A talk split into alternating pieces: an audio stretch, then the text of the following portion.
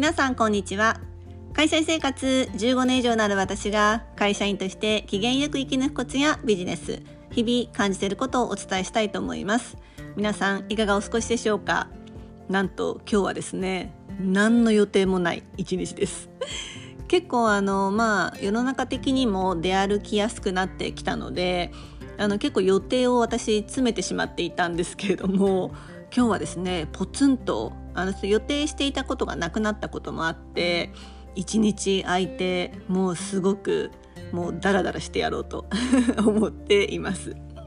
皆さんは予定詰まってますか？結構まあこういう私はですねダラダラする日も大事だなと思っているので、はい、今日は満喫したいなっていうふうに思ってます。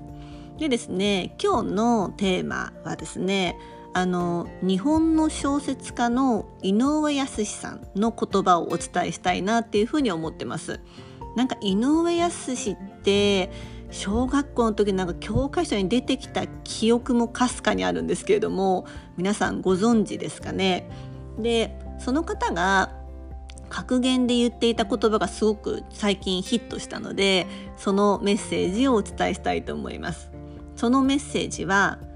努力する人は希望を語り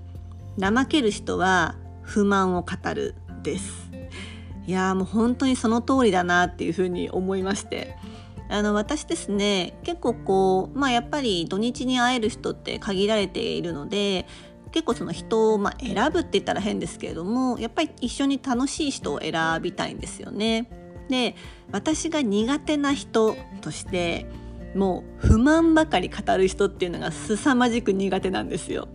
で私はですねあの会社員として生き抜くコツを、まあ、お伝えしてはいるんですけれども決して会社員だけが人生だとは全然思っていないんですね。加えて会社員でいることが今その環境が辛いのであればそこから出るっていう選択肢ももちろんあると思っています。で会社だってものすごい数があるので今いる会社だけが世界ではない。もっと世界は広くていろんな世界があるしいろんな会社がある。なので会社について不満ばかり語る人ってまあまあいるんですよね。でもこの方に対して私はこの井上康さんが言うようにもしかすると怠けている人なんじゃないかなっていうふうに思うんです。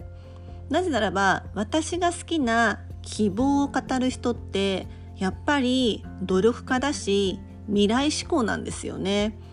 で私の周りにはやっぱりそういう人しかいない気がしています、まあ、私がもしかしたら避けているのかもしれないんですけれども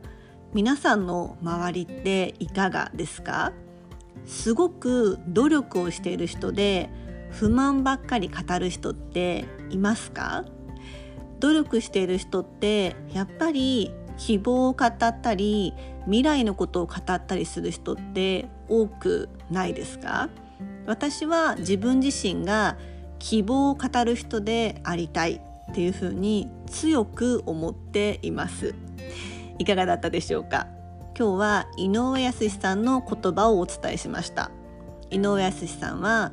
努力する人は希望を語り怠ける人は不満を語るです。